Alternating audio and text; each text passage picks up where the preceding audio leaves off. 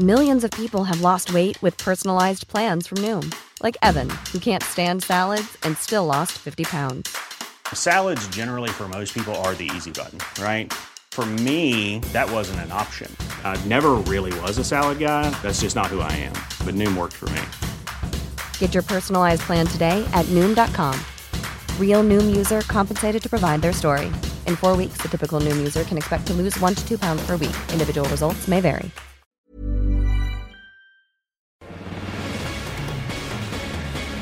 Bueno, el Consejo General del Instituto Nacional aprobó solicitar ante la Secretaría de Hacienda eh, 1.738.94 millones de pesos para poder realizar la consulta de revocación de mandato. No han dejado de trabajar en el tema de revocación de mandato, se siguen validando las firmas y bueno, están haciendo algunos ahorros, pero pues es, suficiente con lo que han estado juntando. Ukib Espadas, consejero del Instituto Nacional Electoral, gracias por tomar nuestra llamada como siempre. ¿Y cómo les va? ¿Ya rompieron el cochinito? ¿Les, les alcanza? ¿Les alcanza con esto? Se cortó la comunicación, ¿verdad? Bueno, vamos a sí, vamos a tratar de restablecer el contacto en unos eh, momentos más. Pues eh, importante lo que ha estado sucediendo en el Instituto Nacional Electoral. Se nos ha dicho una y otra vez que en ningún momento se ha detenido el proceso para llevar a cabo el próximo 10 de abril esta en caso de que se alcancen las firmas, en caso de que todo se concrete, esta revocación de mandato y en un momento más pues vamos a platicar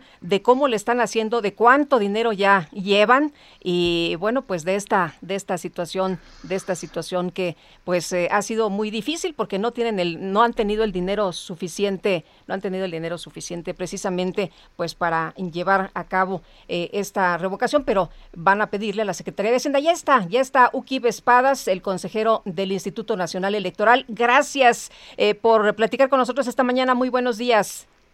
¿Qué tal? Muy buenos días. ¿Cómo van del de, dinero? ¿Cómo ya? Eh, tengo entendido que han hecho eh, pues eh, algunos eh, algunos ahorros, que han hecho ya algunos recortes, pero no no es suficiente, consejero, todavía. Bueno, hemos hecho un gran esfuerzo por por recortar costos, incluso dentro de la propia consulta se ha modificado el esquema de capacitación para que sin detrimento de la calidad de lo que se va a ofrecer a la ciudadanía eh, la revocación de mandato pueda realizarse con menor presupuesto. Sin embargo, eh, bueno, eh, ya hemos hecho lo que se nos ordenó el tribunal, eh, alcanzando un nuevo monto de dinero del que se puede disponer y en la actualidad estaríamos necesitando algo más de 1.700 millones de pesos para lograr que la consulta se realice en los términos que la ley exige. Eh, de lo cual lo principal, el, costo fundamental, eh, tiene que ver con el número de casillas que se instalan. Eh, ¿Qué pasa si, porque esto parece ya un forcejeo político, qué pasa si la Secretaría de Hacienda se niega a dar esta cantidad de dinero?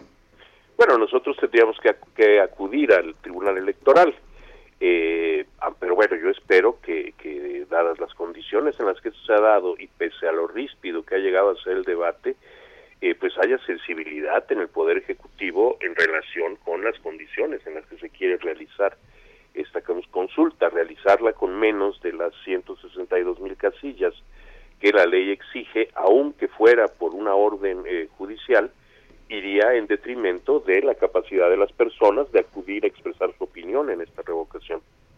¿De dónde se están eh, eh, sacando los ahorros? ¿De dónde se está haciendo este esfuerzo al presupuesto? Toda vez que el INE nos ha dicho que pues no se tenía el dinero suficiente para llevar a cabo esta revocación y que por eso era necesario que Hacienda les completara estos más de 3 mil millones de pesos para que pues sea una, una consulta como lo manda la ley. Bueno, se han hecho se han hecho diversas cosas, desde algunas que tienen un impacto financiero menor, como por ejemplo la no utilización de papel seguridad para las boletas de la, de la revocación, eh, pero sobre todo eh, la reestructuración de la capacitación en la medida en que, eh, vamos, que, es posible que más personal de las casillas, que más funcionarios de casillas, esté bajo la supervisión de un menor número de capacitadores. Esto, nos, esto es posible dado que la complejidad del el funcionamiento de la casilla es menor que en una elección eh, constitucional, es decir, eh, solamente hay una boleta con dos opciones, no hay diversos partidos políticos, no hay que llenar distintas actas, de forma tal que la parte principal, el grueso de eh, el, nuevo recorte que se ha presentado, tiene que ver con la reestructuración de la capacitación, de forma tal que se recurra a menos capacitadores para lograr eh, el conjunto de, y luego que, que, luego supervisarán el día de la elección al conjunto de los funcionarios de casilla. Por esto eh, se logra reducir costos en algo así como 400 millones de pesos. Me, preocupa el tema del papel seguridad. Eh, ¿Cuánto se ahorra con esto y realmente es una, es, es una decisión ya tomada? Bueno, a ver, el, el, papel seguridad no es el único mecanismo de seguridad de las boletas. Hay una serie de mecanismos que tienen que ver con la impresión misma de la boleta. Es decir, eh, una serie de detalles en la boleta que hacen que sea infalsificable. Eh, el papel seguridad eh, era evidentemente una, una garantía adicional. Sin embargo, incluso por los tiempos en los que estamos y que este papel no está simplemente disponible en el mercado, sino que hay que prepararlo dadas las con las características necesarias para la elaboración de una boleta específica, eh, ya ni siquiera estamos en tiempo de ordenar la, eh, la fabricación de la cantidad de papel que se seguridad que se necesitaría para, para estas boletas. Pero en todo caso se conservan otros mecanismos de seguridad en la boleta que eh, garantizarán que ésta siga siendo infalsificable. El ahorro es de 6 millones de pesos. Lo que ustedes tienen son los 1.500 millones que ya estaban previstos, ¿no? Más, Más los ahorros que eh, lograríamos eh, recortar de otros, de, diversos eh, aspectos del presupuesto y una reducción de costos de algo más de 400 millones en función de la modificación del programa de capacitación. ¿Cuándo te, vi, vi, consejero, vi que la votación fue de 9 contra 2. Esto significa que pues estuvieron, estuvieron a favor de esta iniciativa varios consejeros que fueron nombrados en este sexenio, ¿estoy en lo cierto? Eh, sí, no recuerdo exactamente quiénes votaron por el no, pero bueno, yo fui nombrado en este en, este año pasado y voté eh, a favor de este presupuesto y eh, la consejera Norma de la Cruz me parece que también del presupuesto, pero realmente no tengo presentes con precisión exactamente quiénes. Pero, pero a ver, no, no, no es que esté politizado el, el, pleno del, del Consejo debido a cuándo fueron nombrados los consejeros. Bueno, digamos que no está partidizado. Politizado está porque somos un órgano político. Todo lo que hacemos es político y nuestros criterios, eh, que si bien tienen necesariamente que ceñirse a lo legal y lo técnico, evidentemente incluyen criterios políticos. Pero no, el Consejo no está dividido en bloques no hay un bloque morenista y desde luego eh, no hay un, un bloque del PRI del PAN y quienes fuimos designados en la última eh, ocasión con toda regularidad votamos de manera diferenciada. Eh, consejero, ¿cuándo deberían tener ustedes una respuesta de Hacienda para contar, para saber realmente con cuánto dinero eh, pues eh, cuentan para, para llevar a cabo esta, esta revocación? y bueno, pues que ya ustedes mismos han dicho se tiene que realizar el 10 de abril. Bueno, no, no tenemos una fecha específica, pero el fallo del tribunal instruye a que la respuesta de la Secretaría de Hacienda sea a la brevedad.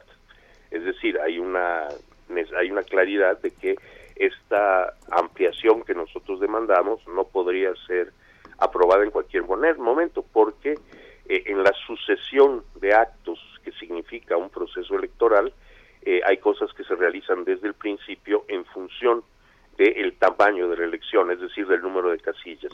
De forma tal que si nosotros no tenemos una respuesta favorable, una respuesta favorable no quiere decir que nos den el dinero, sino decir, está bien, les estaremos dando tanto, eso ya nos permitiría a nosotros eh, disponer de los recursos que tenemos actualmente e ir recibiendo aquello eh, que la Secretaría aprobara en los plazos que correspondieran. Pero nosotros necesitamos saber a la brevedad, vamos por, decir algo, a finales de este mes, eh, con qué contaremos. Entonces, ustedes de todas maneras siguen trabajando, va a haber revocación de mandato con lo que se tenga.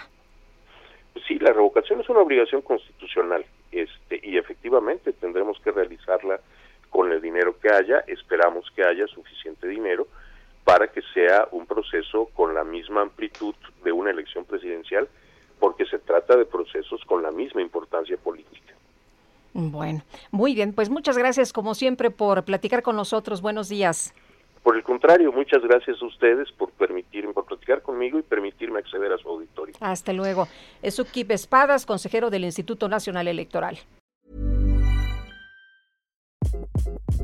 Hi, this is Craig Robinson from Ways to Win, and support for this podcast comes from Invesco QQQ the official ETF of the NCAA. Invesco QQQ is proud to sponsor this episode and even prouder to provide access to innovation for the last 25 years. Basketball has had innovations over the years too. We're seeing the game played in new ways every day. Learn more at Invesco.com slash QQQ. Let's rethink possibility. Invesco Distributors, Inc.